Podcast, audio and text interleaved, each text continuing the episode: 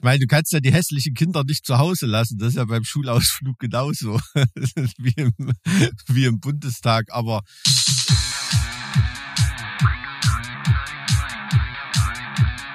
Zart wie Kruppstahl. Mit Mike und Alex. Ich dachte, ich unterhalte mich heute allein. Hallo. Hi, grüß dich. Ey, morgens einen Podcast machen ist echt eine Extremwertaufgabe. Es ist einfach nicht möglich, das früher als um neun hinzukriegen. Äh, kompletter Wahnsinn. Kompletter Wahnsinn, was da heute schon wieder alles passiert. Schau, dann haben wir einfach ab jetzt die Demut, das einzusehen.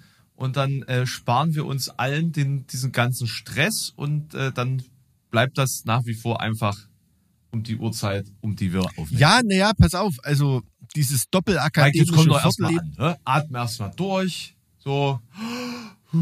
So, und dann. Ja, ja. Ja, warte, ich muss noch einen richtigen Mikrofoneingang finden, nicht, dass man hier. Naja, aber ich habe äh, von der Anmoderation habe ich auch ein bisschen was dabei. Und dann nennt er es Anmoderation. Anmoderation ist ein schlimmes Wort, oder?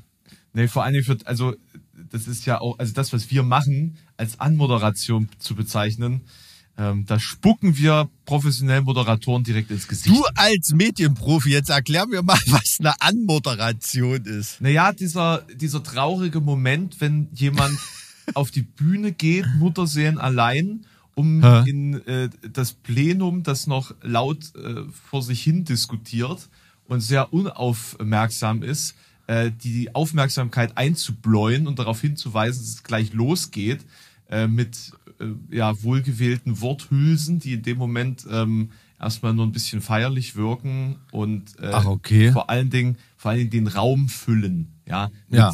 mit einer, mit Aussagen, die von aus Richtung der Bühne Hm, an das Ohr der wenig aufmerksamen Zuhörer dringen. So, und dann passiert nach dieser Anmoderation das, was eigentlich passieren soll. Ne?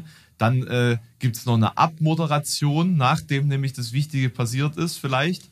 Und dann kommt wieder eine Anmoderation für das nächste. Ah, okay. Oder es ist einfach nur eine Moderation.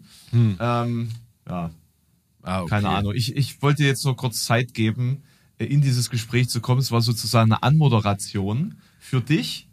Ah, und das ist dann Podcast aber, hinein. das ist dann aber nach dem, nach dem Warm-up, oder ist da, ja, Warm-up ist ja den Zuschauer gegenüber nicht gerichtet, ne? Warm-up ist ja eher so, um den, den Gast ein bisschen warm zu talken, damit er nicht gleich erstmal aufwachen muss, ne? Na, Warm-up ist doch.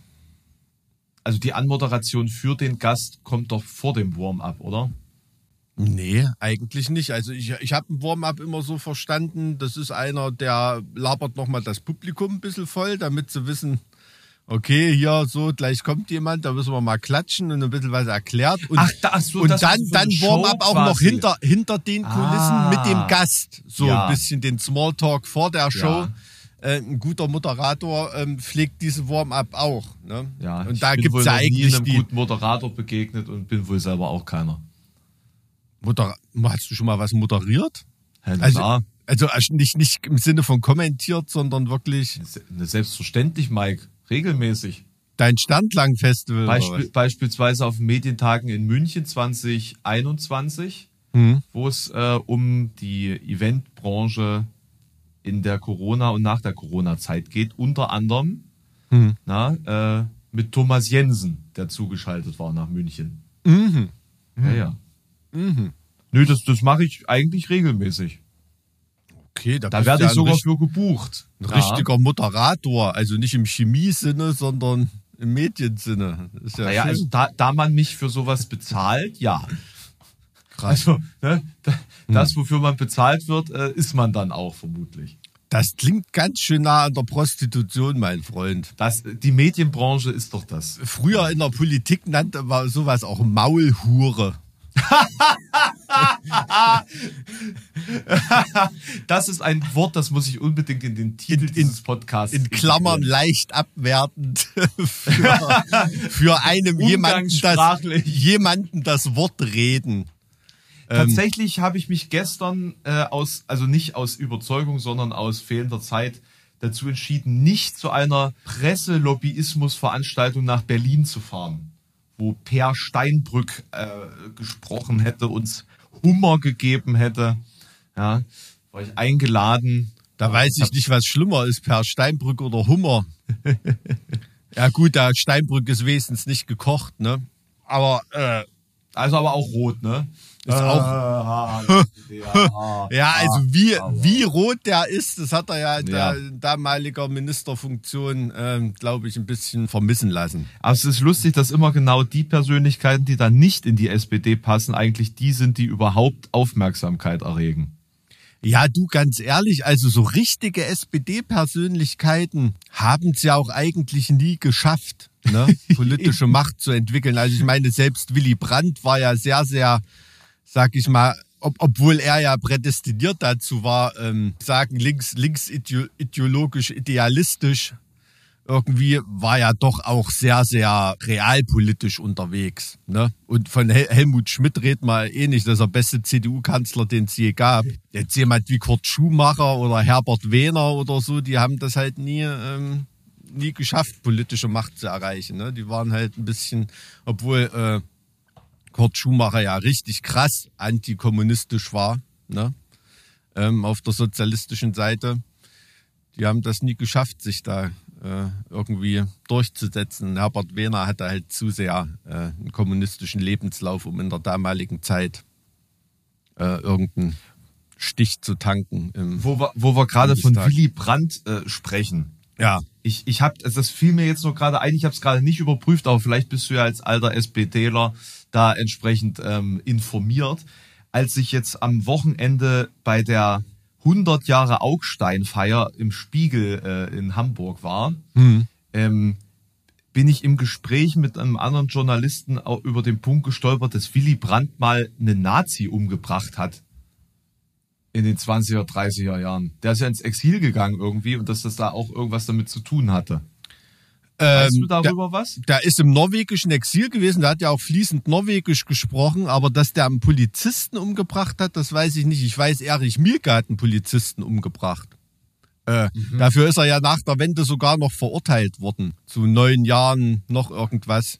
Aber bei Willy Brandt, nee, das, das, das, das sagt Ja, mir nichts. Ja, vielleicht hatte der das durcheinander gebracht. Ich habe das jetzt beim Recherchieren auch nicht gesehen, dachte so, aha, das ist jetzt so Underground-Gossip, der, der äh, durch die politische Kaste versteckt wurde. Vielleicht weiß da der Mike was drüber, der weiß doch immer alles. Eigentlich wollte ich Willy Brandt ja vielleicht mal für unseren Kundenservice irgendwie nehmen, aber ähm, wenn wir da jetzt schon so beim, beim, beim Moderieren über den sind, können wir auch ein bisschen mehr über Willy Brandt sprechen. Äh, geboren als Herbert Frahm, ne? Willy Brandt ist ja nur sein Kampfname. Genau, Ähm, richtig.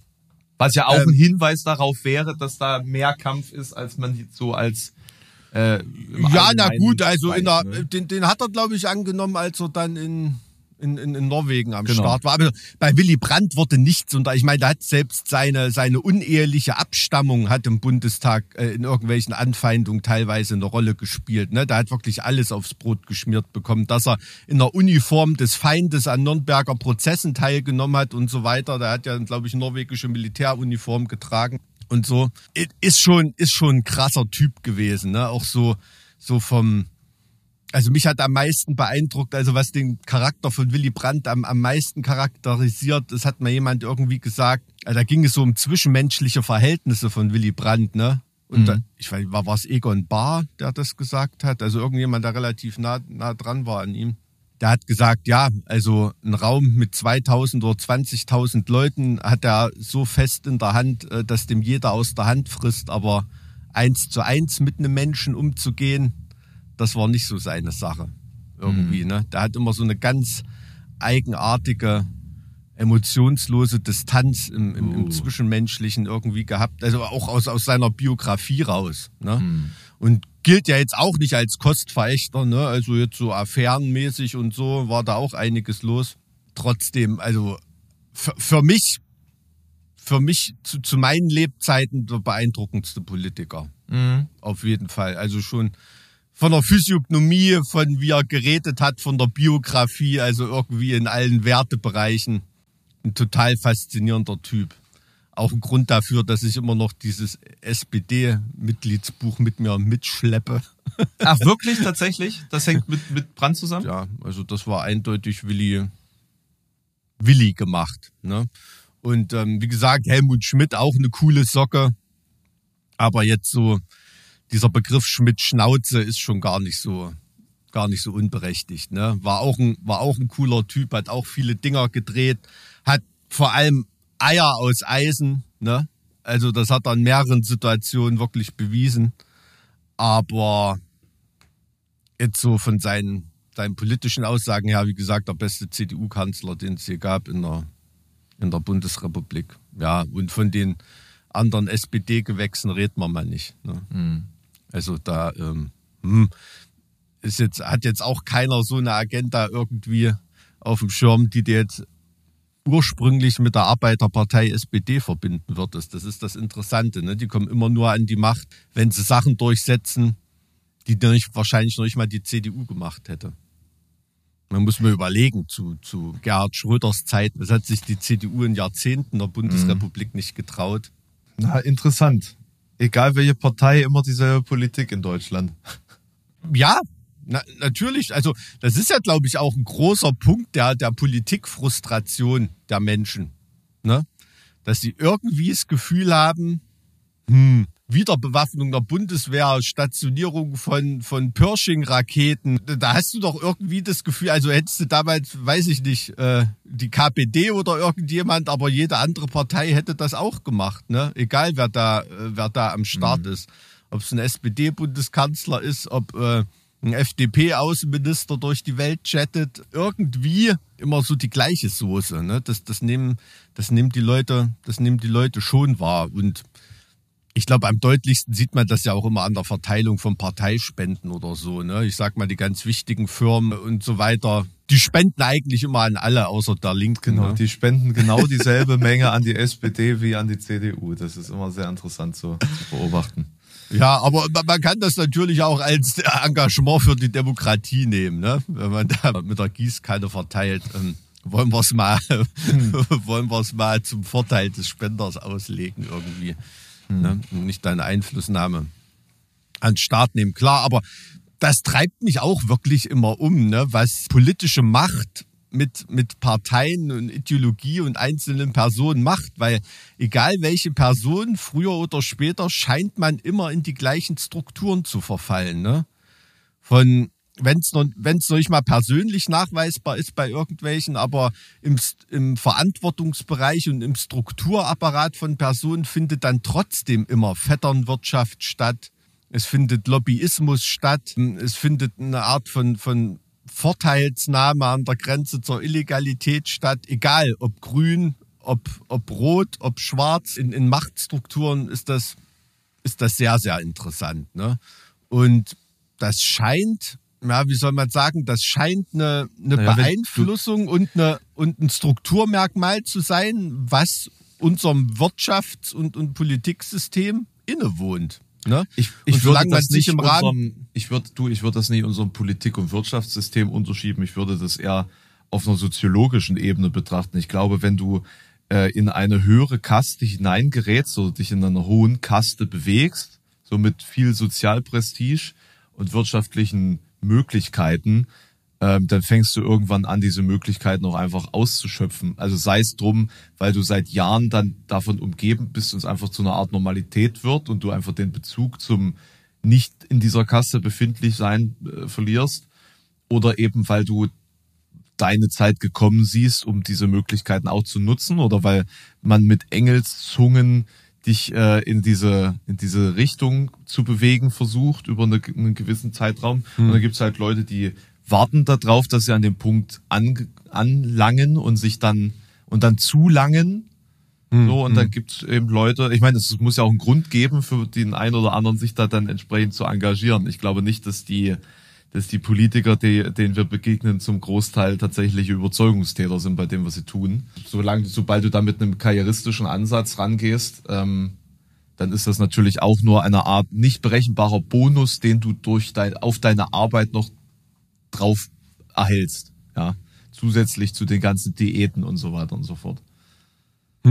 Und da, da hatte Böhmermann letztens ein interessantes kleines Kapitel ähm, aufgemacht. Da ging es um Dienstreisen der Abgeordneten, wo es dann auch wirklich parteiübergreifend AfD, äh, SPD, CDU, Grüne, völlig egal ist. Dann fährt man dann gemeinsam als Sportausschuss nach Japan, weil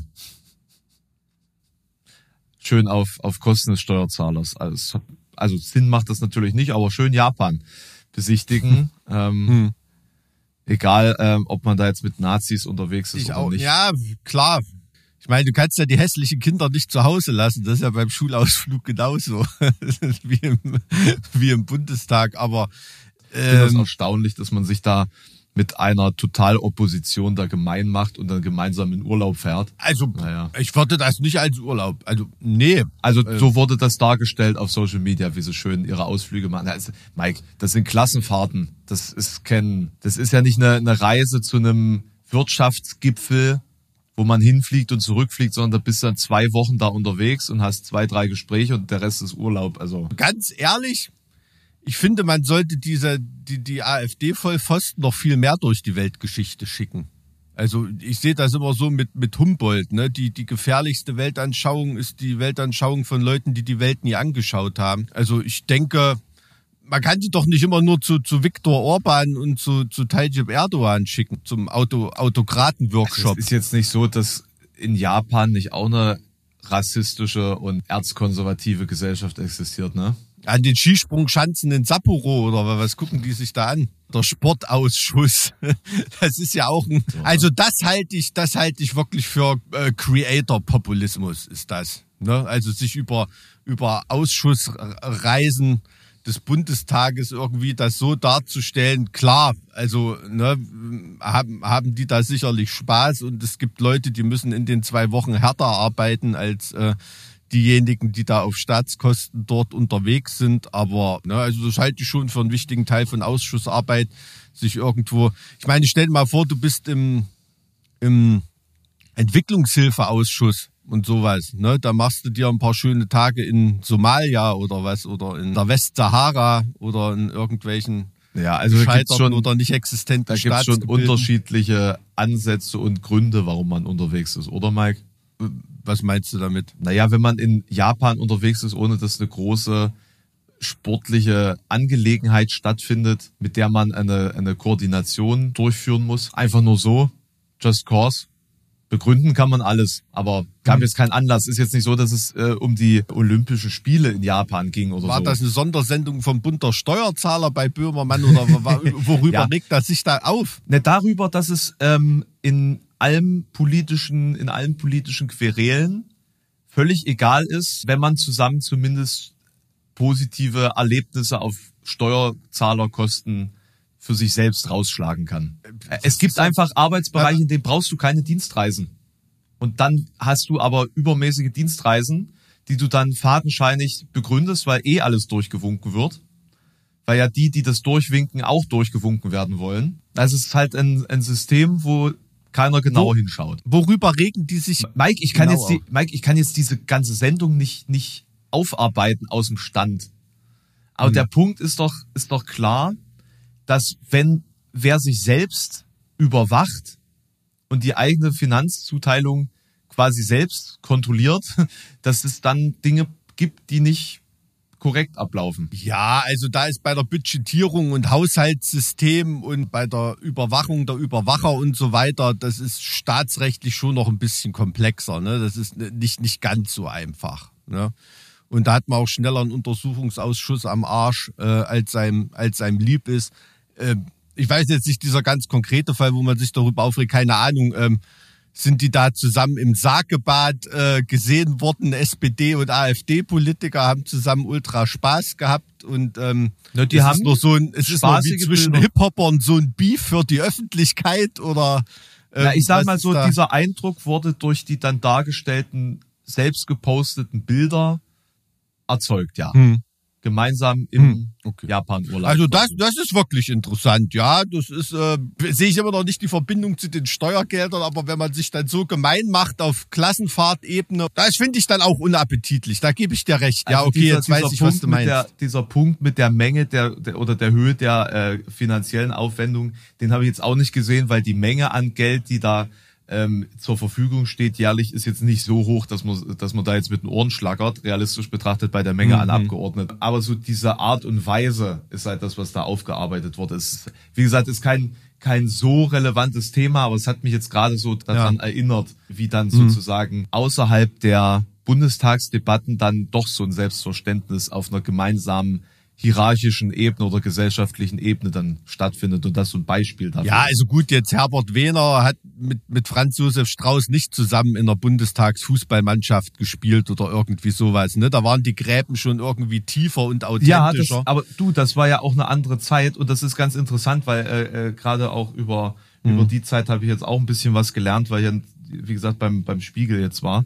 Und da ging es ja äh, auch eben sehr viel um die Spiegel-Affäre, wo äh, der Augstein, also der Herausgeber des Spiegels, nebst einiger seiner Mitarbeiter damals für über 100 Tage inhaftiert wurde, weil er ähm, Franz Josef Strauß an den Karren gepisst hat, indem er ähm, einen Artikel über die, in Anführungszeichen, so war der Titel, bedingte Abwehrbereitschaft der Bundeswehr veröffentlicht hat und man Verrat von Staatsgeheimnissen ihn da zu Lasten legte, was zu einer, naja, zu einem Skandal Da war Strauß Ja. Verteidigungsminister Ja. ne, zu der Und Zeit. das führte Mhm. zu einem so großen Skandal, äh, dass nicht nur Franz Josef Strauß zurücktreten musste, sondern auch Konrad Adenauer sein Ende fand.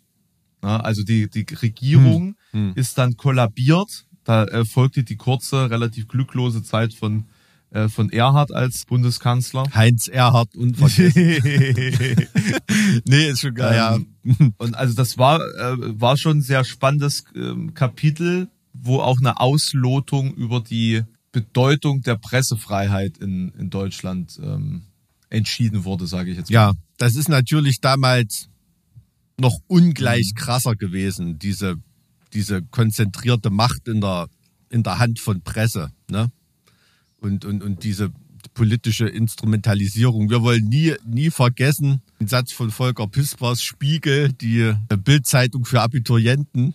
Ich weiß nicht, wenn immer so der, der heilige Augstein und so die eigene, eigene Spiegelposse da immer noch so die, die, die, die, die Ja, Ruhmesblätter das, das füllt. Ist natürlich, und, äh, das da ich natürlich ja, auch ähm, ne, da, äh, wie, ganz gehörig Selbstbeweihräucherung. Also das, das äh, habe ich auch immer so ein bisschen so, so einen ganz leichten äh, Kotzreiz dabei. Wobei ich bin auch Spiegelleser, um Gottes Willen, ne, ist schon immer auch interessant und natürlich auch als, als, als Quelle, die jetzt, ähm, wie soll man sagen, auch auf, wo man merkt, dass viele Hintergrundgespräche und so weiter geführt werden. Ne? Da sind schon immer viele Leute schon immer noch sehr, sehr nah dran. Ne? Das ist klar. Aber was Franz Josef Strauß von Journalisten gehalten hat oder selbst Helmut Kohl und so weiter, das ist natürlich auch kein Geheimnis. Ne? Also das kann man sich heute als Politiker nicht mehr leisten, ähm, da so der, dermaßen drauf zu gehen. auch wenn die Meinung sicherlich dieselbe geblieben ist. Sicherlich, ja, ja, absolut. Also es ist für einen Politiker natürlich, ich glaube, Machtausübung gegen die Springerpresse und Co. Ist das in Deutschland möglich? Ich habe mich tatsächlich im Zuge dessen Ähm. gefragt, ob es dann solche Protestwellen gäbe, wenn es einen ähnlichen Versuch heutzutage gäbe. Ich weiß nicht, ob die Gesellschaft noch so, Protestwellen von, von der Bevölkerung, Ja, ja. meinst du? ob es da wirklich Mhm. Demonstrationen gäbe, wenn man die, die jetzigen Chef, die jetzige Chefredaktion des Spiegels ein, einknasten würde. Weiß nicht, ob die weiß Bevölkerung diesbezüglich noch so aufmerksam um ihre eigenen Rechte kämpft. Also ich glaube nicht die, die, wie soll man sagen, Zeit, zeitmäßig so flexibel sind, um, um auf die Straße gehen zu können. Da würden sich schon Leute aufregen, aber die müssen dann wahrscheinlich eher eine Vorlesung halten oder haben irgendein Meeting, zu dem sie müssen ähm, und werden dann nicht auf der Straße landen. Der, der Volkszorn hat sich intellektuell schon ein bisschen verlagert, ne? muss, man, muss man ehrlich sagen. Es ist so eine, Naja, so solange eine sie dich nicht Besorgtheitsschwelle. Solange sie dich nicht zwingen, eine Maske aufzusetzen, kann ja die Freiheit nicht beschränkt werden. Gut. Äh, das ist, hat natürlich eine hohe Symbolkraft, ne? Mit, mit, mit, mit, mit so einer Maske. Also man fragt sich wirklich immer, was George Orwell dazu gesagt hätte. Tja, wer weiß, vielleicht wäre er in der heutigen Zeit doch gar kein Autor mehr geworden, weil seine Ideen gar nicht, weil, weil, weil er gar nicht weiterdenken möchte von, von diesem Punkt aus. Nee, also er hätte keine utopischen Romane geschrieben, ne? Er hätte einfach, ähm, das wäre wo er Reportage. autobiografisch oder oder real äh, real gefärbt. Das ist ja, wir hatten ja auch schon mal darüber geredet, auch im äh, im politischen Kabarett dieser Shift, ne? Also wo wo wo eigentlich das politische Kabarett wirklich aus aus Überspitzung, aus Übertreibung, aus Zynismus und aus Weiterdenken und in den Mund legen und uminterpretieren kommt, findet ja heute politisches Kabarett eigentlich fast nur noch so statt, dass das erklärt wird, was gerade passiert. Ne? Mhm. Also da, da, da ist ja gar keine Überspitzung mehr, mehr, mehr nötig. Es ist einfach nur ein in den Kontext bringen und, und den Leuten einfach mal Nochmal genau, genau erklären, sagen, wie mies es eigentlich ist. Genau, dass man Übersetzungsarbeit leisten. so, einfach hast nur du recht, ja. das, das ist heutzutage politisches Kabarett und damit haben viele Leute äh, zu Recht Erfolg. Neues aus der Anstalt oder solche Formate, also sowas wie Scheibenwischer, wie die früher angefangen haben, äh, das, das, das, würde heute überhaupt nicht mehr, überhaupt nicht mehr, also nicht funktionieren, aber es ist einfach gar nicht mehr nötig, ne? Weil es, weil es real satirisch ähm, so offen liegt und das ist dieses Ding, dieses Offenliegen der Fehlentwicklung, der Auswüchse des Rokoko-Barock von, von Lobbyismus und, und, und politischer Idiotie. Ähm, das gab es natürlich früher auch alles hinter den Weil die Kulissen. Lupe ne? ist halt jetzt schärfer, ne? Genau, das gab es alles nur hinter den Kulissen, aber ich war nicht in der Lage als Kabarettist ein Dokument oder ein Zitat oder, oder eine, eine konkrete in der Presse ähm, nachweisbare Entwicklung äh, hervorzuholen und das zu erklären, sondern ich musste es in dem Bereich des Hypothetischen rücken, in dem Bereich des Denkbaren als Überspitzung. Ne? Hinter der man sich dann auch verstecken konnte dann noch. Ja, ja, genau. Na, das ist ja dann so dieser Schutzpanzer der Kunst- und, und Meinungsfreiheit. Ne? Und insofern ist politisches Kabarett in dem Sinne eigentlich ermordet, ne? von der, von der Realität, Realität. überholt. Einfach. Ne? Also wie, wie so ein, ja, wie 1984 als Roman, wo manche Dinge heute teilweise, die damals undenkbar und utopisch waren, heute harmlos erscheinen. Oder man sie bestenfalls wiedererkennt, ne, weil sie auf gleichem Niveau da vorhergesagt werden. So ist das beim politischen Kabarett, dass damals eine, eine fiktionale, überspitzte Pointe ist heutzutage einfach nur eine, eine reale Bemerkung, ein Fakt, den man bringt, um seine Nummer zu eröffnen. Das ist schon krass wie sich das so, wie sich das so entwickelt. Und das macht natürlich auch was, ähm, macht natürlich auch was für den Journalismus. Ne? Also da kann natürlich auch offener äh, berichten, weil es vielen Leuten einfach auch gar nicht mehr peinlich ist, dass irgendwas passiert, dass man zusammen gesehen wird, dass ähm, eine Beeinflussung von irgendwelchen Seiten stattfindet und so weiter. Ähm, da muss man gar nicht mehr so sehr zwischen den Zeilen schreiben. Ne? Also das ist ja auch, um da noch in einem Artikel Aufmerksamkeit zu erzeugen, muss man sich auch schon noch einiges einfallen lassen. Und es ist ja nicht so, dass beim Spiegel sich manche Journalisten nicht tatsächlich Sachen haben einfallen lassen, über die sie dann berichtet haben. Ne? Ähm, da kann ich mir nicht denken, wurde darüber auch diskutiert auf dem? Nein. Nein. Hm. Ja, das, das dachte ich mir. Aber ja. zumindest also habe ich, ich mal immer Bundespräsidenten in Live gesehen und ich habe das Gefühl, dass man, äh, um jetzt hier mal eine Verschwörungstheorie anzubringen, dass immer, Mhm. wenn der Bundespräsident zu sehen ist, die Roteinstellung, ne, die Rotwerte der Kameras runtergedreht werden müssen. Der hat nämlich ein, äh, denkst, ist, ist der zu zu rot im physiognomischen also im politischen? Sinne ist das natürlich nicht, ne? Wie, wie jeder erfolgreiche SPD-Politiker. Aber der ist wirklich sehr, sehr rot. Also sehr, sehr, also wo, wo du so denkst, das muss jetzt entweder ganz schlimmer Bluthochdruck sein, was Mhm. bei der Art zu reden nicht rauskommt eigentlich. Oder Mhm. es ist halt, ähm, Ja, ist sehr dünnhäutig. ja, sehr dünnhäutig. ne? genau. Ja, sehr Ja, dünnhäutig. und zu viel Humor. Ne?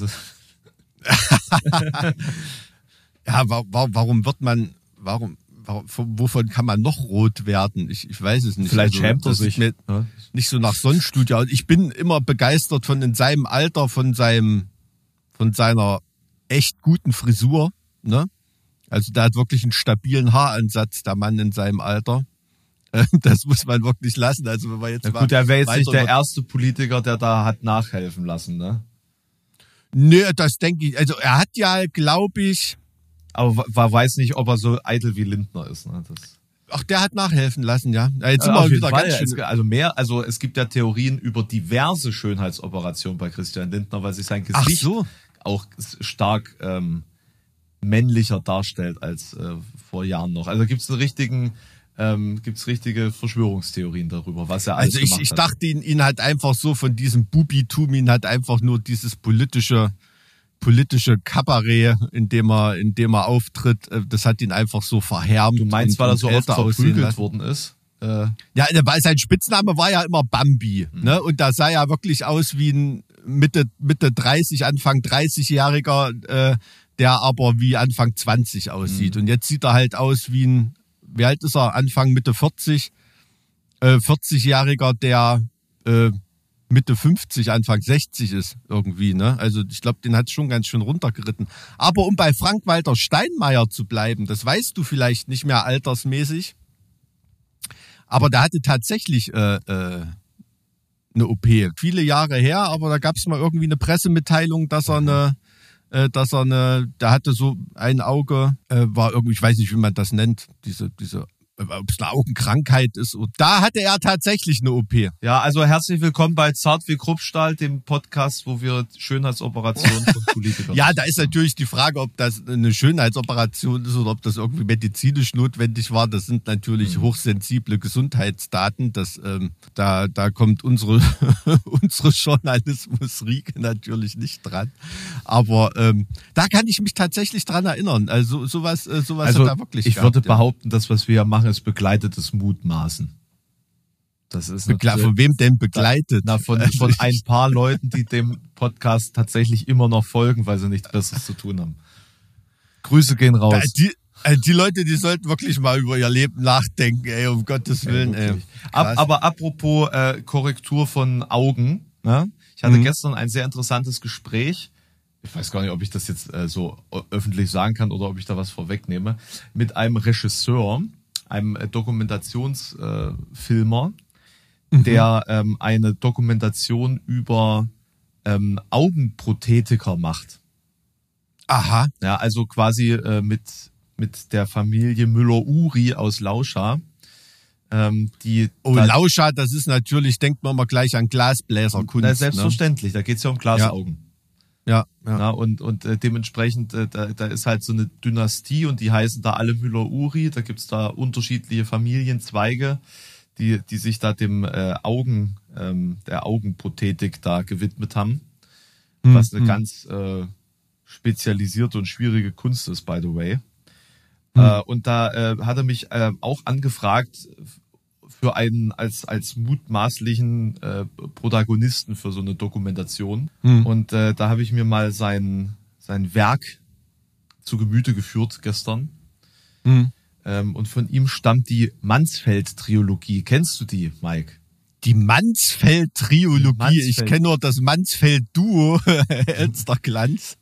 Ja, wenn du, du Aber- also wenn du die Mansfeld-Trilogie kennst, dann weißt du, dass das äh, dass das natürlich oder wer das kennt, der weiß, dass es nicht wirklich überspitzt ist, was Elsterglanz da machen, sondern also Haben übrigens eine Tour wieder gestern veröffentlicht, äh, Tourdaten irgendwie, wer da Bock drauf hat. Ähm, die haben die Werbung nicht nötig, aber ähm, ich kann es nur jedem ans Herz legen, ist äh, super Nummer.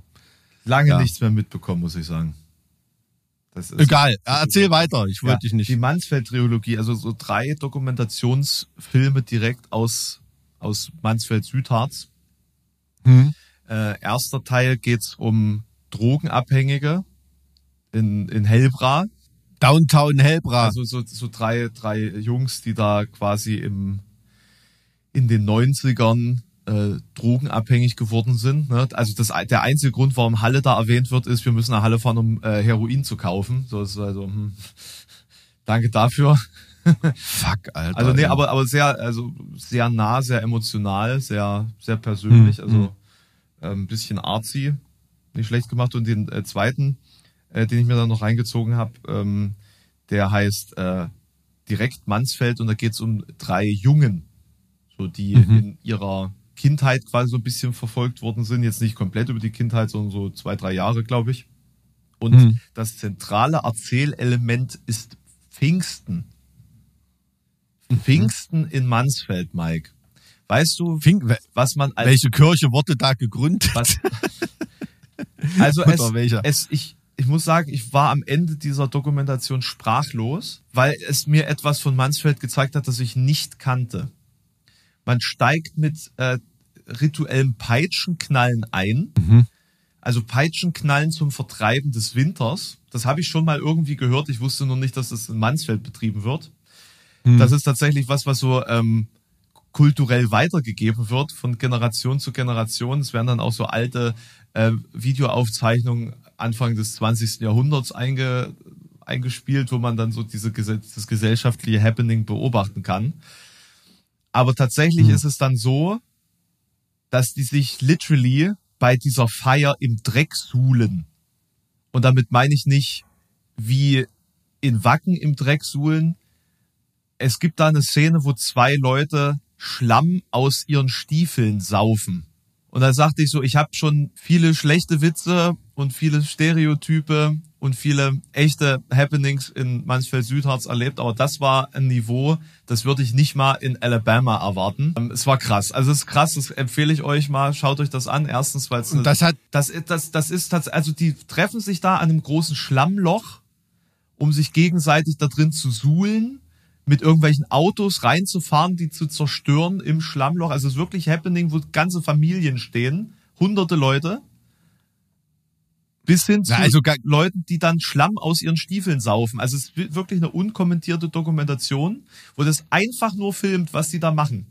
also ganz ehrlich, hättest du mir das jetzt über Mansfeld Südharz erzählt und das findet an irgendeinem Tag statt, das würde ich sofort glauben. Aber was hat das mit Pfingsten zu Das tun? ist das, das, der, der Entsendung des Heiligen Geistes. Also ich denke da eher, ja, Himbeergeist saufen die dort, Ich- ja, aber Ich habe keine Ahnung. Also die, die also die, da, du hast dann diese Jungs, die dann ihre Peitschen knallen und dann hast du halt so Raufbolde, die dann quasi den, ich denke mal, den, Raufbolde, die dann den, nein, also tatsächlich, die dann den Winter darstellen sollen, die sich da im Schlamm suhlen, die Leute in, in den, in den Dreck werfen äh, und so weiter und so fort, ne? Also die, nur, dass die halt komplett eskalieren. So, und das mit dem, also es war krass. Das ist wirklich krass. Aber auf der anderen Seite sehr, sehr empfehlenswert, weil die, die Porträts dieser Jungen wirklich sehr, sehr echt sind. Also das ist sehr gut gemacht, gut geschnitten, schön erzählt. Ähm, mit einem sehr krassen Ende eben dieser Darstellung dieses, dieses kulturellen Happenings, von dem ich noch nie gehört habe. Noch nie. Das wusste ich wirklich absolut noch gar nicht. Und ist das, was ist das für ein Schlammloch? Irgendein Schlammloch? Da fährt hat die Feuerwehr hin, macht da ein Schlammloch und dann geht's los. Die Feuerwehr hängt auch mit drin. Ja, alle. Das, also es ist wirklich kein, da sind jetzt hier zehn Drogenabhängige und die drehen durch, sondern, ne, die sind ja in Helbra, haben wir gerade gelernt. Nee, äh, sondern das ist wirklich Dorfgemeinschaft, macht einen Umzug und dann geht's ans Schlammloch. Ja gut, also jetzt ganz ehrlich, weiß nicht, wenn jetzt unbeleckte Leute Bilder aus Wacken sehen oder so. Nein, Mike, das ist eine ganz andere, ohne Witz, das ist eine ganz andere Ebene. Krass. Die saufen Nee, Schlamm aus ihrem Stiefel in dieser Dokument, ohne Scheiß. Ja, das ist ja Das jetzt, ist so richtig. wie soll man sagen, aus dem ayurvedischen Das war, Gesichtspunkt also ist es das sind so Szenen, gar nicht so das sind so richtige Hillbilly-Szenen gewesen, die mit irgendwelchen scheiß Karren in dieses Schlammloch reinfahren und dann diese, diese Karren umwerfen und es ist, es ist, es ist wirklich, es ist wirklich übel. Es ist, Mike, es ist übel. hat, hat dieses Ritual auf, auf unspeakable kalt, sage ich nur. ähm, was, ähm, hat das irgendeinen Namen, das dieses Ich Ritual? weiß es nicht. Das ist eine, undoku äh, ist eine unkommentierte Dokumentation. Der zeigt einfach nur, was da passiert. Ist das mies, ey. Das ist natürlich ein dokumentarisches Mittel, was dich wirklich krass fühlend zurücklässt. Ne? Wenn du wirklich so unkommentiert irgendeine Szene, die, die, du, die du nicht ansatzweise einordnen kannst. Ja. Ne? Ich meine, das ist ja jetzt auch nicht irgendein Kulturkreis, dass das ein Naturvolk in Papua-Neuguinea ist oder irgendwie In dem sowas. Moment ist es aber sehr nah an dieser Realität. Und du siehst diese Aufnahmen aus dem äh, frühen 20. Jahrhundert, wo die halt auch schon alle so eingeschmiert sind mit Dreck und du denkst so, machen die gerade Blackfacing? Nein, die haben sich im Schlamm gesuhlt. Ich, also ich, ich interpretiere das so, dass das mit, ähm, mit dem Bergbau zusammenhängt in der damaligen Mhm. Zeit so, weil Bergbau ist ja für die Region fundamental wichtig. Man hört in den Dokumentationen irgendwie 20 Mal das Steigerlied. Also es, ähm, Hm, Ne, das ist halt das eine Lied, was da existiert irgendwie, zumindest in der Darstellung, in der Dokumentation. Und vielleicht hat das damit was zu tun, weil die Kumpel ja auch über und über voller Dreck waren damals und dass man das da irgendwie darstellen will. Aber ich, ich kann es mir nicht zusammenreimen. Also das hat aber jetzt nichts äh, mit dem kirchlichen Akt von Pfingsten zu tun. Das ist jetzt nicht eine Kirchgemeinde Kennst oder so. kirchliche Mansfelder? Ja, das wundert mich ja jetzt gerade. Also, kein, also, ne, es ist jetzt nicht, dass man jetzt im Eichsfeld oder so, da gibt's ja auch äh, katholisch rituelle, was weiß ich, Wallfahrten, Ausritte, äh, irgendwelche Sachen, die auch etwas eigenartig anmuten. Ne? Das, das ist ja irgendwie klar, aber das habe ich jetzt in der Tat noch nicht so als irgendwie so hardcore-protestantischen oder katholischen Landstrich auf der, auf der Karte gehabt. So, okay, pass auf, ich habe das jetzt mal äh, hier recherchiert und jetzt, jetzt fällt's mir ein, das Wort Dreckschweinfest ist mir schon mal über den Weg gelaufen. Ich bin Dreckschweinfest. Dreckschweinfest, aber es ist mir noch, ich, mir war nicht bewusst, dass das das Dreckschweinfest ist. Also das Dreckschweinfest das bedeutet. Also Dreckschweinfest. Dreckschweinfest. Ich, ich zitiere, innerhalb des Pfingstfestes steht in Alsdorf im Landkreis Mansfeld-Südharz in Sachsen-Anhalt jährlich ein besonderes Brauchtum an. Am Pfingstmontag werden die zum Teil mit Schlamm beschmutzten Pfingsttänzer von sogenannten Läufern zum Alsdorfer Fischteich getrieben, um dort ein reinigendes Bad zu nehmen. Somit soll symbolisch der Winter vertrieben werden. Die Waldpartie fand 2023 zum 199. Mal statt. Also ein reinigendes Bad im Schlamm. Nein, also das, was vorher passiert, ist natürlich das, wo sie super dreckig werden. Ach so. Und dann springen Ach sie so. in den Dorfteich. Und das wird aber in der Dokumentation nicht gezeigt. Doch, doch, das wird dann auch gezeigt. Okay, gut, weil Aber- das hätte ich dann für eine wirklich unzulässige Verkürzung. Nee, nee, gehalten. also das wird dann dargestellt, aber ich meine, ich, ich weiß nicht, wie du das, wie du dich innerlich reinigst, nachdem du einen Stiefel voll Schlamm getrunken hast. Das, das, das, ja, vielleicht äh, wirkt das ja wie ein Abführmittel, keine Ahnung. Dass da noch irgendwelche Kalisalze da im Schlamm gelöst sind, ist ja Gegend da oben nicht unwahrscheinlich. Und dann hast du wie, äh, wie Glaubersalz, äh, wie soll man sagen, durchlaufenden Posten, Ich- ne, wenn du weißt, was ich Ich meine. habe jetzt übrigens gerade gelernt, dass das sogar ein immaterielles Kulturgut ist. Das okay, aber nicht. UNESCO.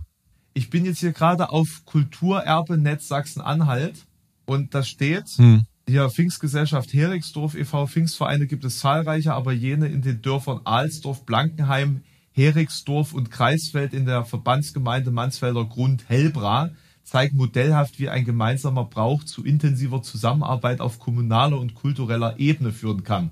Wir, ich wiederhole, die haben Schlamm aus Stiefeln gesoffen. Ja, Das ist klar, ja. kulturelles Erbe in Sachsen. Na egal. Ich, ich war nur so schockiert gestern Nacht, als ich mir das reingezogen habe. Also ganz ehrlich, ich habe auf einem Metal-Festival auch schon jemanden gesehen, der sich da einen Schlammhaufen, der so ein bisschen wie eine Ziege modelliert war auf einem Metal-Festival und hat da drauf versucht zu reiten und ein anderer kam dann an und hat die dann im wahrsten Sinne des Wortes von hinten angepimmelt und sie haben Sodomie entlast von Sodom gesungen. Also so viel zu, zur Metal-Szene, ne? Hätte man das Dokument, habe ich mit eigenen Augen wollt- gesehen. wollt grad ne? sagen, ich sag jetzt nicht auf welchem Festival. Nee, nee, nee, aber äh, und ist das Pfingstsonntag oder Pfingstmontag? Pfingstmontag, das habe ich ja gerade vorgelesen. Als mir wieder nicht Alles klar, 20.05.2024 ist Pfingstmontag. Ich habe gerade geguckt, wir sind am Start, würde ich sagen. Alter. Scheiße. Da bin ich sowas von dabei. Das klingt cool. Also ich wollte auf jeden Fall immer Ich mal wollte zum... auch unbedingt mal Schlamm aus dem Stiefel saufen. Nee, rein, rein aus Interesse wird. also Ich meine, da gucken, da kann man doch bestimmt auch einfach zugucken, also um am kirchlichen äh, Jargon zu bleiben, unbefleckt bleiben, oder? Nein, nein, nein, nein, nein. Das ist ja der Punkt. Diese, diese äh, Dreckschweine schnappen sich Hm. dann durchaus auch Leute und werfen sie dann in Schlamm. Okay. Naja. Hm. Ja, das klingt dann schon. Und der Punkt ist, da wir jetzt drüber gesprochen haben, werden die uns auf dem Kieker haben dann. das stimmt. Ja. Oha. Hm. Aber, ach, also, ich habe, ich weiß, ich habe für solches regionales Brauchtum habe ich natürlich als als angehender Kulturwissenschaftler habe ich da natürlich ein, ein Herz für sowas.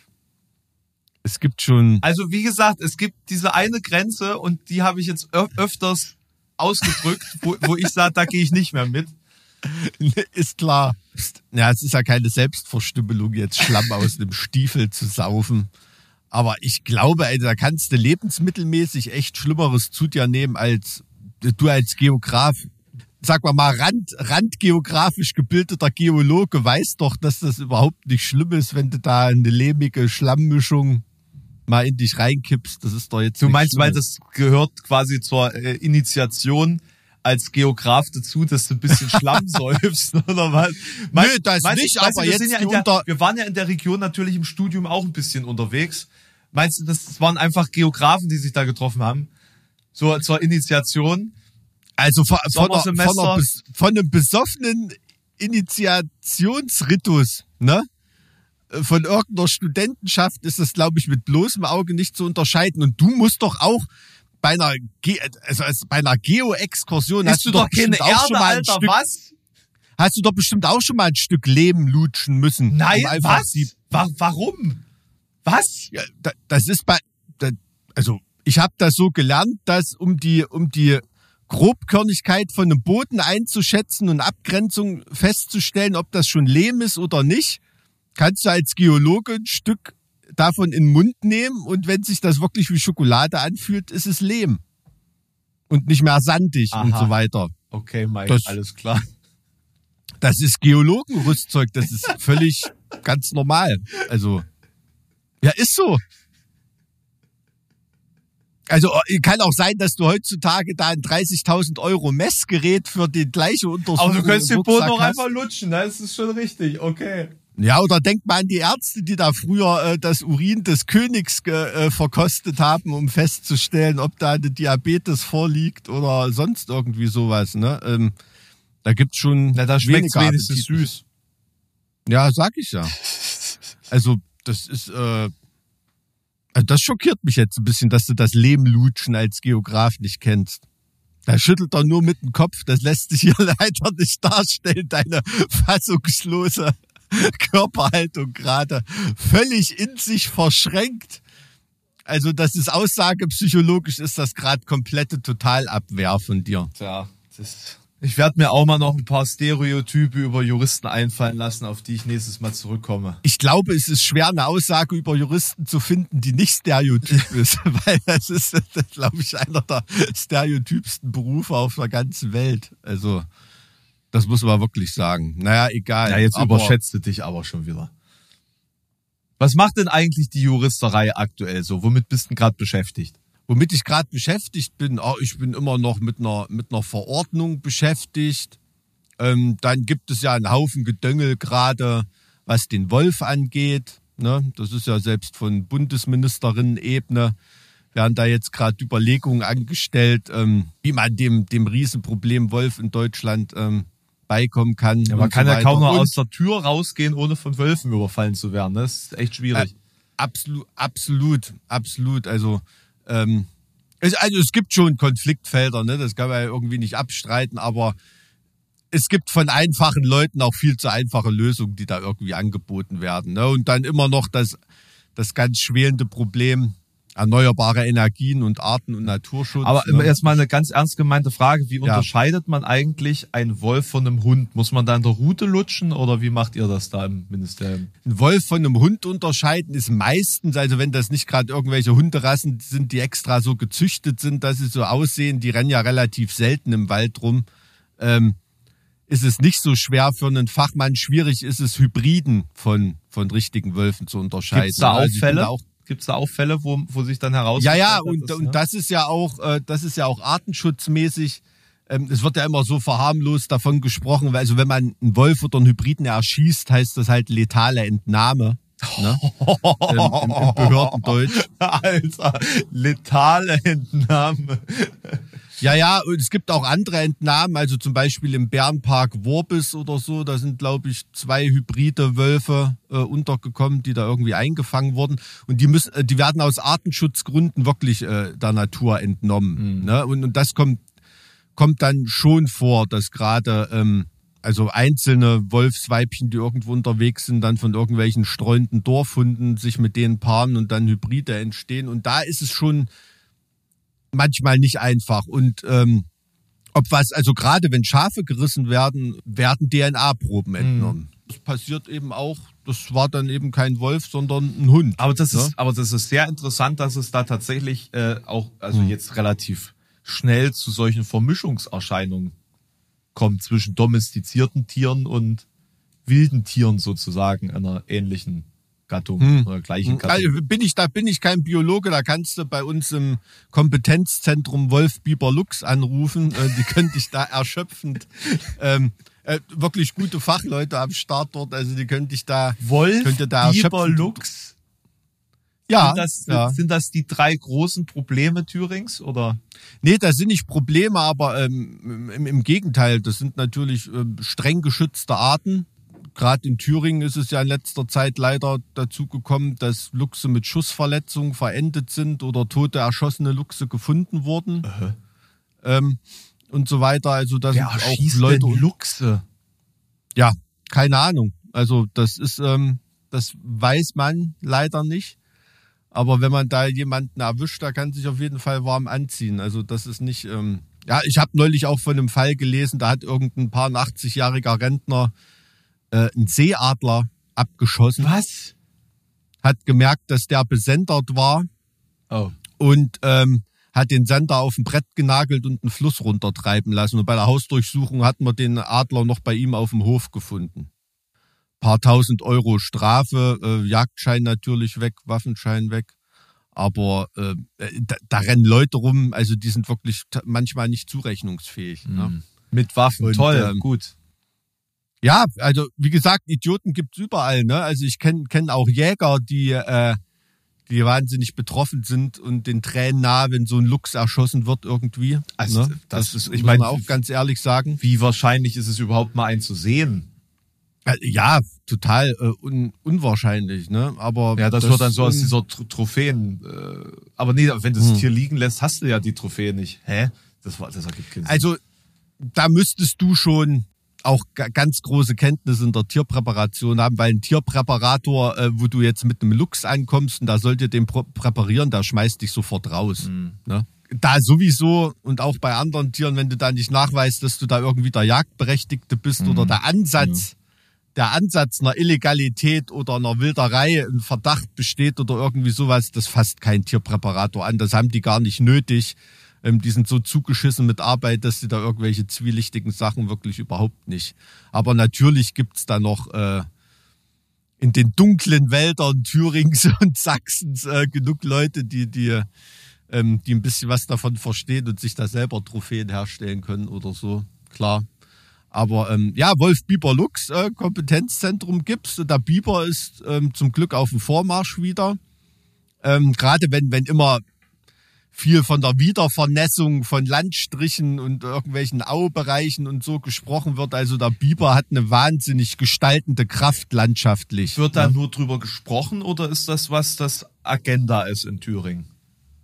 Das ist Agenda und der Biber ist auch wirklich, ähm, kann man schon von, von Erfolgen reden. Ne? Also da ist echt auf dem Vormarsch, ist natürlich stellenweise auch problembehaftet, ne? weil Grundstücke überschwemmt werden und so weiter. Ne? Das ist ja die gestaltende Kraft des Bibers.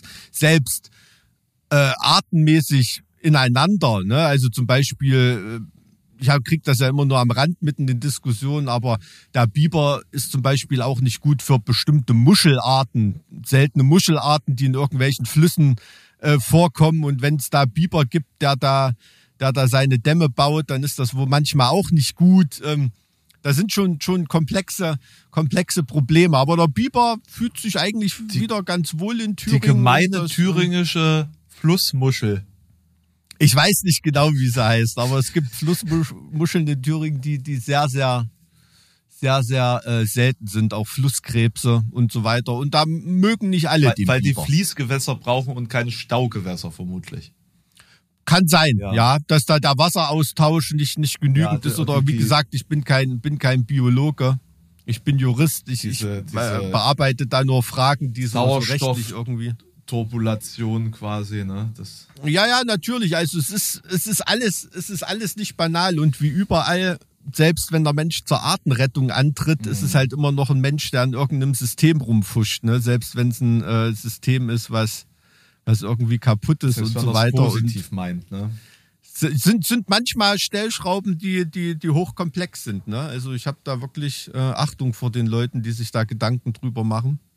Wahnsinnig interessant, Mike. Wir sollten uns vielleicht auch ab und an mal jemand mit Expertenwissen einladen, oder?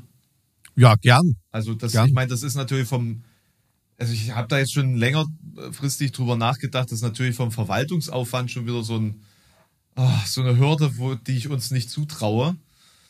Hm. Ähm, aber es würde natürlich äh, diesen Podcast Du hast immer so eine hohe Meinung von uns.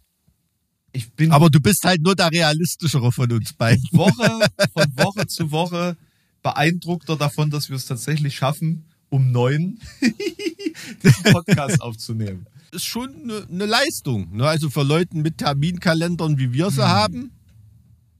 Also Finde ich schon, und, dass da ähm, viel drin steht. und teilweise auch unter widrigsten Bedingungen. Ne? Ja. So, haben wir uns ja selber auf die Schulter geklopft, aber mal wieder den einen oder anderen Gast. Ich war ge- übrigens am Sonntag bei den Powerwolf-Jungs.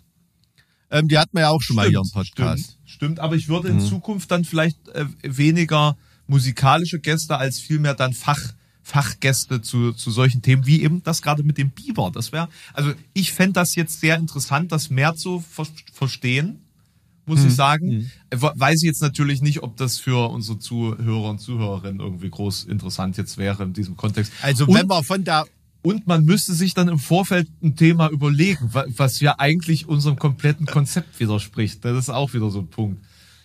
Also, wie soll ich sagen? Ich glaube, das ist eine Grundvoraussetzung, wenn du einen Experten zu irgendwas einlädst, dass du da Gedanken drüber machst. Du kannst auch irgendjemand von der Straße zerren und sagen, ey, worüber weißt denn du was? Wir könnten ja aber, ey, pass mal auf, wir könnten das Konzept aber genauso weiterfahren, wie wir es hier machen. Ne? Le Leute unterhalten sich über Themen, von denen sie keine Ahnung haben. Ne? Wir nehmen einfach einen Experten für Biologie und stellen ihn dann Rech Rechtsfragen oder so. Auch lustig. Warum, warum nicht? Oder ja, einfach Leute von der Straße zerren und fragen, hey, was ist deine, erzähl mal. Du hast jetzt, du kannst dich jetzt mit uns 20 Minuten über irgendwas unterhalten. Vielleicht können wir das ja auch unserer Hörerschaft. Dreckschwein, Dreckschweinfest in Alsdorf. Dreckschweinfest in Alsdorf, wie gesagt, 20.05.2024. Alle hin. das ist, ähm, Alle das hin. hat jetzt von meiner, von, meiner To-Do-List wirklich fast den Groundhog Day in Punxsutawney verdrängt, wo ich unbedingt mal hin will. Von täglich grüßt das ja, Murmeltier. ja, ja, die Frage ist nur, ob du da wieder wegkommst. Ne? Ja, das ist die Frage. Also ich habe nur neulich irgendwie gesehen, da wurde die Idee aufgeworfen, einen Groundhog Day 2 Film zu machen. Und halt aber genau den ersten Teil wieder zu veröffentlichen. Als Groundhog Day 2. so, ja, eigentlich so richtig mit fetter Video, äh, für Filmpremiere und alles aufgezogen. Neustart Groundhog Day 2 und es ist einfach der erste Film nochmal. Das wäre eigentlich ein cooles Statement. Mein Lieblingsfilm, wie gesagt. Ich lieb den auch. Ja. Kann man, kann man gar nicht anders. Äh, versuchst du dich jetzt hier nur so bis zum Ende rauszulavieren oder hast du heute einen Kundenservice ich Einen vorbereitet? Kundinnenservice habe ich, Mike. Oh, okay, na dann bitte. Äh, Aber allerdings muss man sagen, in dem Fall äh, sind die Details des Lebens Mhm. nicht ganz so ausgearbeitet, weil äh, ich erkläre jetzt auch gleich warum. Mhm. Ähm, es handelt sich diesmal um eine Persönlichkeit aus dem 15., 16. Jahrhundert. Okay. So, äh, auch keine wirklich bekannte Person, sondern tatsächlich eine Person, die durch die um Umstände, äh, du hattest ja auch eine, einen Rechtsfall mehr oder weniger aufgegriffen und ich dachte, es äh, war eine schöne Idee, ich möchte auch mal einen Rechtsfall aufgreifen, der ähm, einer, einer äh, Frau der damaligen Zeit, ähm, der auch einen, eine spannende Wendung hatte oder beziehungsweise für die Zeit doch sehr interessant ist. Und äh, zwar geht es um Anna Büchler. Anna Mhm. Büchler ist 1497 geboren.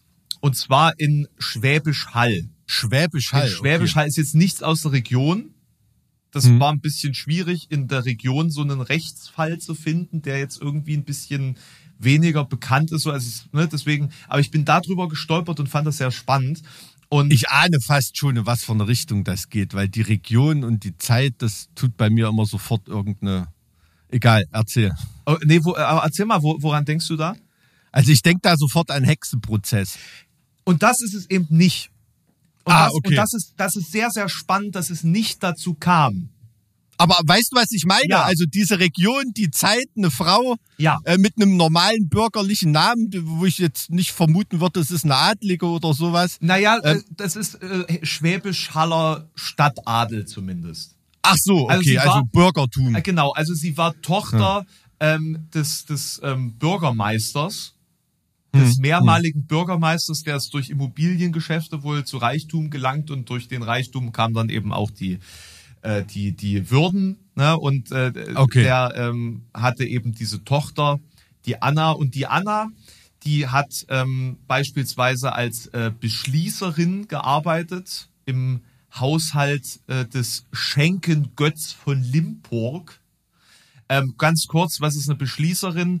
Man muss sich vorstellen, an so einem Haus oder so einer, so einer Wirtschaft sozusagen, ne, da, da gab es ja verschiedene Positionen und Ränge und Stellungen äh, hierarchisch gesehen, die dann unterschiedliche Aufgaben hatten.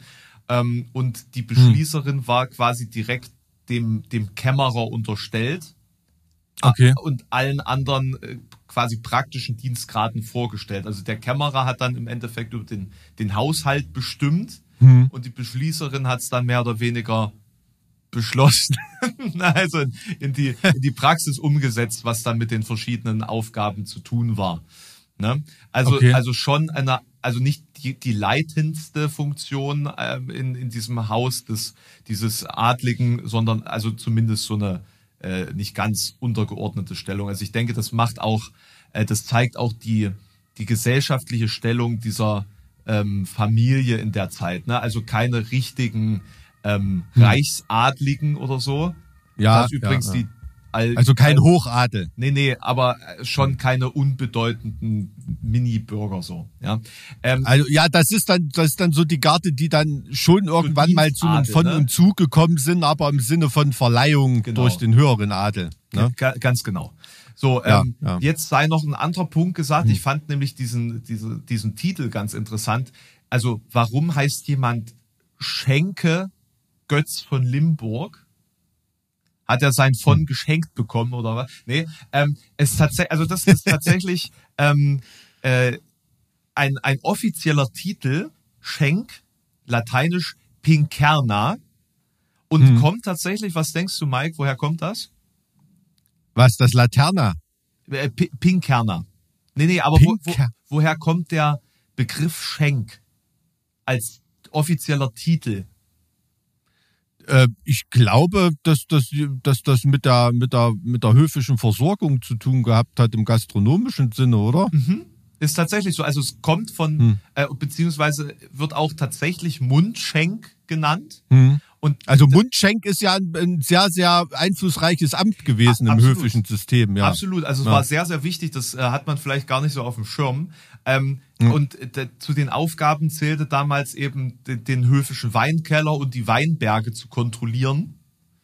Ja. Und ähm, das war äh, quasi so ein, so ein Weg von Ministerialen in dann auch Adelstand aufzusteigen. Hm. ne? Also das, da gab es eine gewisse Fluktuation. Allerdings zu dem Zeitpunkt gab es da keine Funktion mehr, die dann umgesetzt wurde. Also ein, einer der bekanntesten Mundschenk äh, unserer Tage, äh, den, den kennst du ja auch noch, ähm, Prigoschin von Putin. War Das- ja auch Ah, gut, guter der Kälterer so. des Kremls und hat, hat Ja. darüber äh, Einfluss nehmen können. Und ist dann auch quasi in den Adel aufgestiegen. Hast schon In, ja, also das, das kann man, das kann man durchaus vergleichen, weil es ist wirklich eine sehr, sehr hohe Vertrauensposition. Ne? Und du hast da auch auf alle höfischen Bereiche, also ne, zum Beispiel dieser alte Spruch, ohne Mampf kein Kampf. Ja. Ne?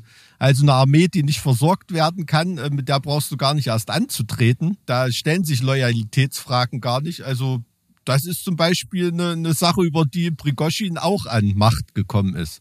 Ne? Nicht nur und an geschäftliche Kontakte und so weiter. Na, egal, nur so als, als kleiner Seitenhieb. Auf jeden Fall, nee, also äh, sehr guter Vergleich, muss ich sagen. Ähm, und diese, diese Limburg kann ich tatsächlich empfehlen, die, die, die gibt's noch, also die Ruine davon, oberhalb von Schwäbisch Hall, da bin ich natürlich draufgeklettert. Ähm, schön, schöne Ecke. Also solltet ihr mal besuchen. Und natürlich kam es, wie es kommen musste. Es gibt ein Verhältnis zwischen Götz von Limburg und der Anna Büchler. Das ist natürlich ein Problem. Ja, in der Zeit eine uneheliche Beziehung, dann auch noch zu einem Vorgesetzten. Nicht standesgemäß. Ah, schwierig, schwierig. Es war dann eben so, dass ihr Vater davon nicht besonders begeistert war.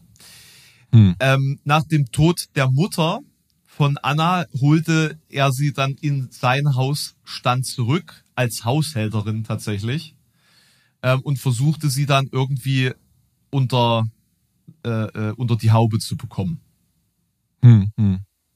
was sie aber verweigerte, standhaft. über Jahre. Und Okay. sie hatte auch grundsätzlich eine sehr starke Persönlichkeit wohl und, und ähm, hatte auch eigentlich also äh, ein relativ vernünftiges Ansehen in der Stadtgemeinschaft, weil sie in der Abwesenheit ihres Vaters tatsächlich wohl auch Entscheidungen für ihn übernommen hat. Und, und da quasi Regierungsgeschäfte möchte ich jetzt nicht sagen, aber in der Rolle des Bürgermeisters wohl vertreten da irgendwas gemacht. Also was ich erstaunlich finde, so als Frau und eigentlich Tochter, aber zumindest habe ich das so rausgelesen.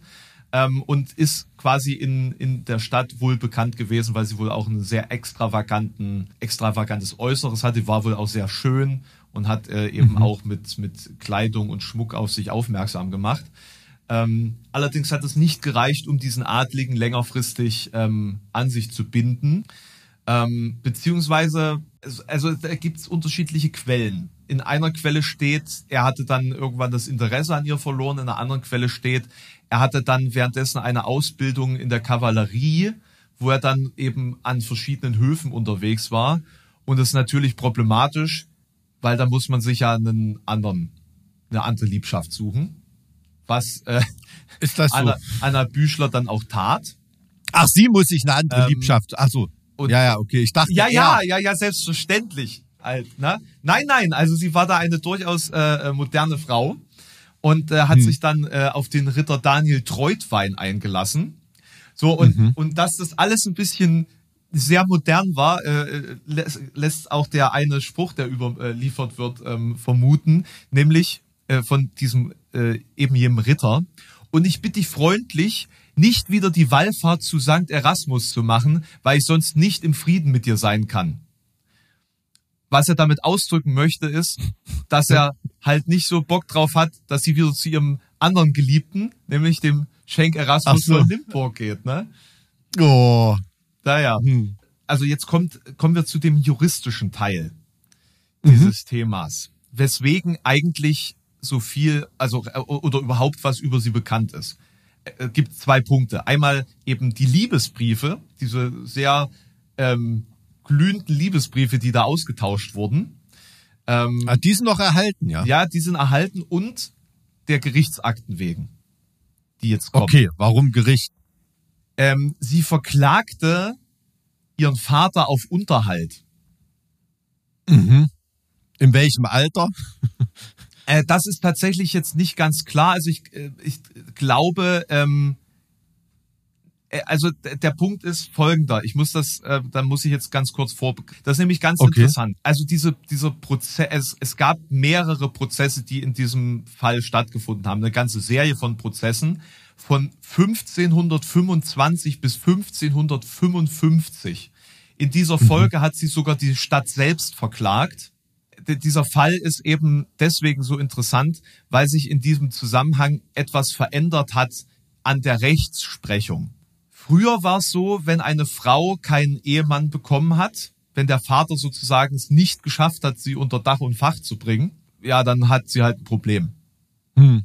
Allerdings war es dann laut dem geltenden Recht des Schwabenspiegels Oh, da bin ich sofort in meiner, meiner Rechtsgeschichte-Vorlesung ähm, war es dann wohl so, dass sie zwar ihre Ehre dadurch verlieren konnte, blablablub, dass sie dann äh, in Sünde lebte, klar, aber nicht den Anspruch auf ihr Erbe. Hm. Und er versuchte sie halt zu enterben. Weswegen sie dann eben ihn wiederum auf Unterhalt verklagte. Hm, hm, hm. So, ne? Also er, er war so der Meinung, naja, der, dieser unmoralische Lebenswandel, sie hat ihn wohl auch bestohlen. Das steht auf der anderen Seite noch. Und da entwickelte sich jetzt halt für den Rest ihres Lebens tatsächlich eine Reihe von Prozessen, der dann auch außerhalb durch ein Reichsgericht geführt wurde, also außerhalb der Stadt, weil die Stadt natürlich dadurch, dass er der verdammte Bürgermeister war, Ja. da ent entsprechend beeinflusst war.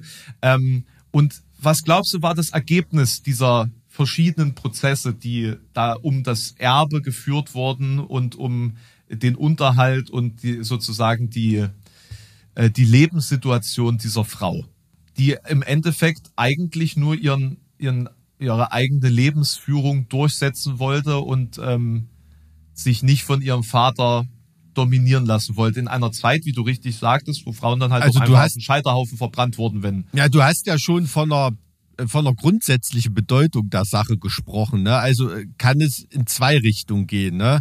Entweder sind da emanzipatorische Grundsatzentscheidungen getroffen worden oder es war ja damals auch so ähm, Ende 15., äh, Anfang 16. Jahrhundert war ja auch, wo das die alten ritterlichen Werte mit dem neuen äh, mit den neu aufkommenden ähm, Überzeugungen und, und so weiter gekämpft haben. Ne? Also dass der alte Adels- und Rittertum und das vordringliche Bürgertum, die immer reicher werdenden Bauern strebten auf und so weiter. Ähm, kann auch ein Rollback gegeben haben, ne? dass man die mal so exemplarisch ordentlich zurechtgekürzt hat äh, nach dem Motto, ähm, dem werden wir hier jetzt mal exemplarisch Einhalt gebieten. Ähm, ich glaube, eher in die Richtung ist es gegangen dass sie eher, eher ver, verleumdet wurde, äh, von höchster Stelle äh, diszipliniert werden sollte, um da wieder patriarchalische Ordnung herzustellen. es ist passierte Folgendes. Ich hatte ja jetzt schon erzählt, sie hat ihren Vater bestohlen und das muss auch, also es muss krass gewesen sein an, an der Menge. Ich habe es jetzt nicht umgerechnet, aber äh, unter anderem hat sie wohl ein, eine Art Schuldschein gestohlen in Höhe von 1200 Gulden, die sie auch auf den Kopf gehauen hat. Was bedeutet das im Kaufwert? Kann man Ja. das einschätzen? Das wären umgerechnet in heutige Euro, Hm. wären das 11.000 Euro. Nee, nein, Quatsch. Beträgt 21.835 Euro. Hm. Das müssten 367 Gramm reines Gold gewesen sein. Die Kaufkraft im Mittelalter lag jedoch entscheidend höher und entsprach nach heutigen Maßstäben ungefähr 65.000 Euro. Mhm. Mhm. Also sie hat ihm quasi ähm, 65.000 Euro in heutiger Währung gestohlen und in Schmuck und äh, Gewänder umgesetzt. So, so sagen es die Quellen. Ja? Also sieht einer hübschen Frau 65.000 Euro auf jeden Fall besser aus als, als grauer Schuldschein in irgendeiner Schatulle, oder? Also, Das ist richtig.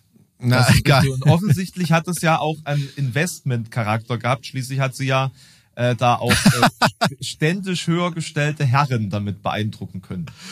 Also so gesehen, ja, okay.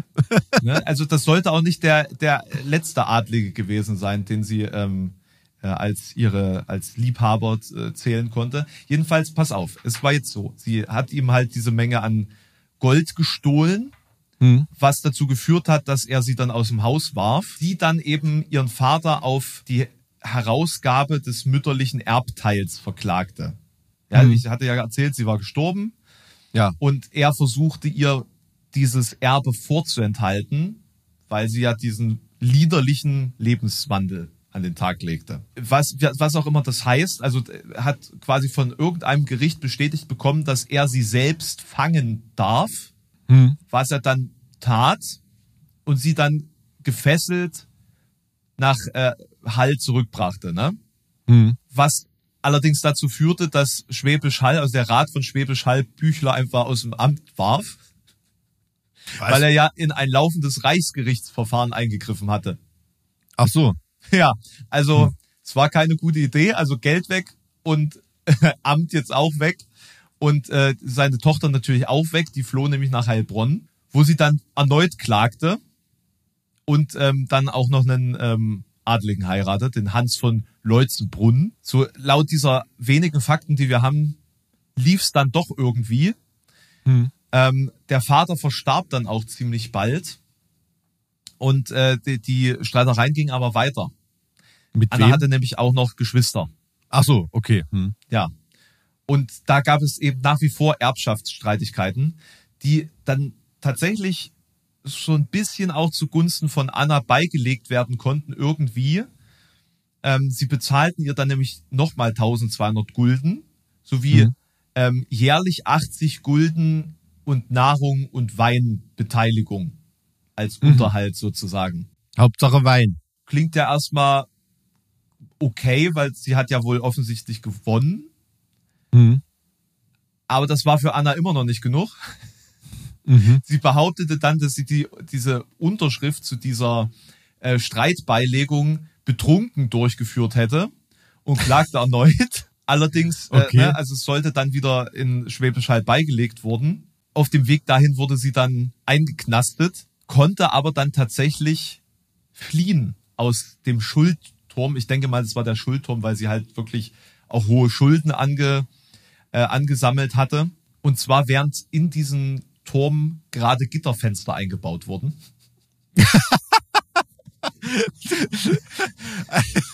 Das ist geil. Also da wurde im, Ge im Gefängnis wurden da mal kurz die Gitterfenster ausgetauscht und alles, was da halt so rausgekreucht ist, äh, war Genau. halt so Kollateralschaden. So, aber weißt du, die Geschichte ist ja immer noch nicht vorbei. sie ist immer noch nicht vorbei. Ne? Also sie ist jetzt nach sechs Wochen Haft aus diesem Schuldturm entkommen Hm. und äh, schaffte es dann, unter den Schutz des Fürsten von Hohenlohe zu geraten, äh, der dann verhinderte, dass sie dann wiederum an Schwäbisch Hall ausgeliefert wurde. Äh, wo, ich weiß nicht, wo sie in dieser Zeit war, ist vermutlich in Neuenstein, wo sie dann die nächsten Adligen heiratete, nämlich Johann von Sproland. Wie auch Da immer war die mit von dem anderen dann offiziell geschieden oder, Keine Ahnung, diese Information liegt mir nicht vor, Mike. oder ist der gestorben bestimmt oder so? Diese Information liegt mir leider nicht vor. Jedenfalls heiratete sie dann den nächsten. Ähm, dieser Hans von Leutzenbrunn war aber wohl auch nicht, nicht besonders betucht. Ne? Also wer weiß, was da passiert ist. Jedenfalls äh, in, in dieser neuen Beziehung unter dem Schutz äh, des Fürsten von Hohenlohe klagte sie dann erneut gegen Schwäbisch Hall Okay. und hat dann tatsächlich einen kaiserlichen Befehl zur Auszahlung ihres Erbes erhalten. Ja, allerdings erlebte sie dann das Ende des Prozesses nicht mehr, da sie dann 1551 starb. Aber das hat dann ihr Witwer dann zu Ende geführt. Krass. Also ein Rechtsstreit von, weiß ich jetzt nicht, wie viel waren es, 27 Jahren oder eine Serie von Rechtsprozessen einer Krass. Reni eines renitenten Weibsbildes des 16. Jahrhunderts mit Irrungen und Wirrungen diversen adligen Also nicht unsympathisch, die Dame, irgendwie. Ich weiß, also, ne, ich äh, möchte ihr, glaube ich, ja, wie soll man sagen, kann man ja fast sagen, nicht in ihre Venusfalle getappt sein. Aber äh, jetzt so aus dem Distanz betrachtet nicht unsympathisch. Da klopft natürlich mein Herz für Rechtsgeschichte bei sowas. Das ist ja dann ein Parforce-Ritt durch das Gewohnheits- und Lehnrecht, durch den Schwabenspiegel und irgendwie aus der damaligen Zeit. Also wahnsinnig spannend. Wahnsinnig spannend. Und hat sie da, ist da bekannt, hat sie das auch selber betrieben oder ist sie da vertreten worden von Rechtskundigen? Sie hat sich auf jeden Fall sachkundigen juristischen Rat eingeholt. Also musste sie. Also zumindest scheint sie sich wirklich sehr gut geschlagen zu haben in diesem gesellschaftlichen Kontext und mit diesem Hintergrund der, der, der gesellschaftlichen Ächtung, die durch dieses in Anführungszeichen lasterhafte Verhalten damit auch einhergegangen sein mag. Ähm, ein Autor nannte das sagte sogar, ähm, ähm, ähm, also der Autor heißt äh, Stephen, äh, Stephen Osmond, der hat nämlich eine, eine Aufarbeitung dieser Geschichte geschrieben. Es gibt nämlich tatsächlich wenige Quellen, die das so analysieren. Es gab eine Quelle in, in der Schwäbisch-Haller Stadtchronik, die aber versucht hat, äh, das Erbe dieses, dieses Vaters von ihr nicht Mhm. nur auf äh, politisch-wirtschaftliche Weise, sondern eben auch als aufopferungsbereiter Vater darzustellen. Mhm. Und äh, dieser, ähm, dieser Autor hat das mal aus einer anderen Perspektive betrachtet, um nämlich, äh, dass es nämlich eben die ganze Zeit um dieses Erbe ging und Mhm. der Vater sie sozusagen da ähm, um, um ihr Geld betrogen hat. So. Ja, Und ja. genau, und er meinte, dass sie sich da möglicherweise geradezu heroisch geschlagen hat in dieser Serie von Prozessen. Nee, also dass diese, dieses, ähm, dieses, dieses Selbstbewusste und das auch auf rechtlichem Wege durchzusetzen ne, und nicht nur irgendwie ähm, ständischen Kontext äh, intrigant und, und hintenrum beeinflussend, ne, wie, wie das manchen Frauen aus der Zeit eben nachgesagt wird. Die hat ja im Prinzip nichts anderes gemacht als, ähm, als damals ein, ein selbstbewusster äh, männlicher, männlicher Bürger vom Stapel gelassen hätte. Ne? Also ist auf jeden Deswegen- Fall äh, so eine, so eine typische Persönlichkeit oder weibliche Persönlichkeit der Renaissance, würde ich sagen. So, also ja, so- also so das, das, das stimmt, das spürt man. dann. Also interessant, was aus so einem Charakter heute vielleicht geworden wäre. Wäre vielleicht eine, eine, eine, eine sehr, sehr einflussreiche Person für die eigene oder für irgendeine andere Agenda äh, mit, mit solchen ja, positiv renitenten Eigenschaften, kann man ja fast sagen. Wie um Gottes Willen bist du auf diese Frau gestoßen? Das ist tatsächlich eine gute Frage. Wie, warte, lass mich kurz drüber nachdenken. Wie bin ich? Ach genau, ich habe nach eben Prozessen gesucht, Mhm. also historische Prozesse ähm, mit mit äh, weiblichen Protagonistinnen. Und ein Podcast hat ihre Geschichte aufgegriffen. Ähm, und darüber, dass dass sozusagen dieser Podcast hier aufgegriffen hat, gab es dann mehrere Querverweise, wo ich dann eben äh, so ein paar Texte zusammengefunden habe, die ähm, über sie sprechen. Prozesse mit Frauen. Da war doch bestimmt einiges Interessantes dabei. Ja, also ja und nein. Also weniger als ich gedacht hätte. Ich werde die Suche dahingehend aber noch ein bisschen fortsetzen, weil mich das tatsächlich sehr interessiert. Ja. Ähm, ja. ähm, äh, was es da vielleicht auch für, also ne, es, es, mir ging es auch darum, dass es vielleicht nicht ganz so hm, deprimierend ist, der Ausgang. Also es ist jetzt kein 100% perfektes Ergebnis, sag ich mal. Aber es, es zeigt, dass man sich tatsächlich auch in der Zeit durchsetzen konnte. So, und noch ein kleiner, äh, eine, äh, kleine lustige Anekdote. Ich habe dann auch herausgefunden, dass ich im ehemaligen Haus dieser Familie auch schon gegessen habe. Ach, Im? Büchlerhaus. Ja. Okay, Ist krass. nämlich direkt, ist nämlich direkt am Markt. Ähm, Mhm. vom, also das ist schon prachtvoll, ne? Also die hatten schon Geld und Einfluss. Das, Ja, ja, das ich. muss man auf jeden Fall sagen. Glaube ich. Aber wa- was ich mich, was ich mich immer bei sowas frage, ne, wenn Leute damals festgenommen wurden und nach denen gefahndet, gefahndet wurde und so, wie um Gottes Willen haben die jemanden gefunden?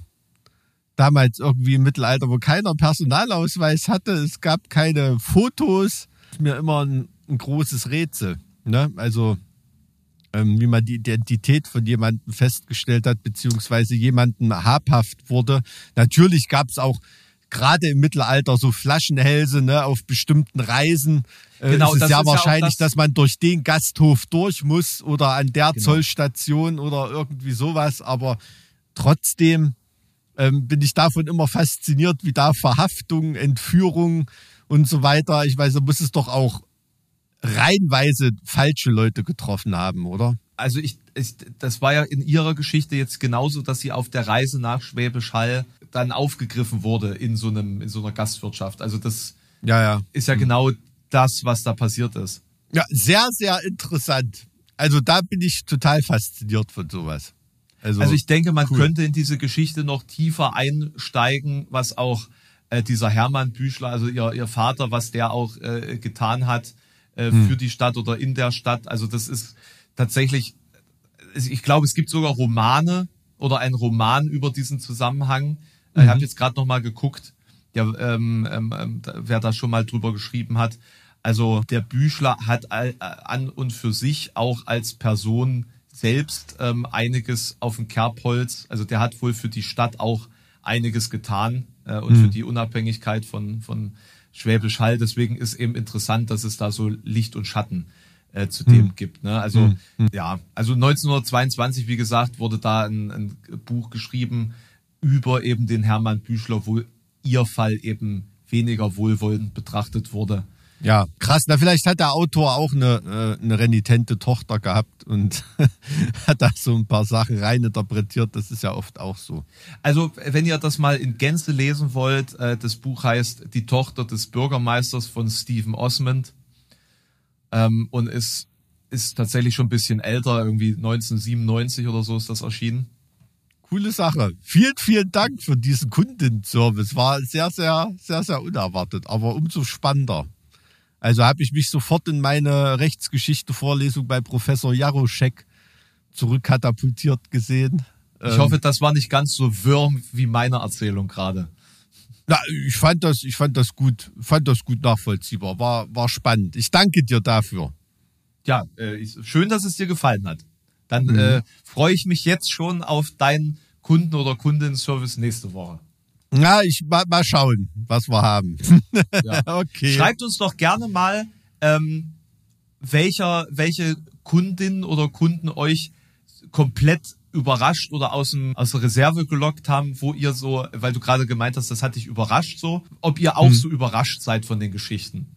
Weil ich finde eigentlich das, das Coolste daran, was, wie wir das jetzt hier dann doch jetzt aufziehen, ist, dass wir einfach Geschichten raussuchen, die so, so unterm Radar laufen. Das ist eigentlich das, das, das Schönste irgendwie daran, muss ich mal sagen. Das macht mir ja, eigentlich am also ich denke, Spaß, so. ich denke, es werden jetzt bei mir in Zukunft auch nicht nur Sachen sein, die völlig unterm Radar sind. Also es ist ja auch immer interessant, vielleicht Leute, von denen man sogar schon mal was gehört hat, von denen irgendwie Aspekte äh, mitzubekommen und Hintergrundgeschichten und so weiter. Es sollte immer einfach, also meine Prämisse ist einfach, dass es eine interessante Geschichte über jemanden ist. Ja. Ne? Ähm, egal ob äh, bekannt oder nicht bekannt. Aber ähm, in dem Sinne Aspekte, die auf jeden Fall unterm Radar laufen. Ja, doch, so kann man es dann doch verallgemeinern. Das stimmt. Ob es die komplette Biografie ist oder nur, nur bestimmte Teilbereiche. Gut, mein Guter, ich werde mich mal zu meinem Kollegen Alexander Dietz aufmachen und neue HSB-Heldentaten schmieden. Ja, bin ich ja mal gespannt. Bestell liebe Grüße. Ja, mache Und ich. vielleicht lässt du mich ja schon mal was hören, wenn du ganz gnädig bist. Oh, naja, w- w- sollte es dich interessieren, dann kann ich da gerne was kredenzen. Na, immer doch. Na. Meine Güte, wir haben heute aber überzogen. Das ist ja furchtbar. Ordentlich ist ein gutes Zeichen. Mal sehen, was ich alles rausschneide. Bis dann. Tschüss. Bis dann. Tschüss. Also, ne, das, wofür man bezahlt wird, äh, ist man dann auch vermutlich.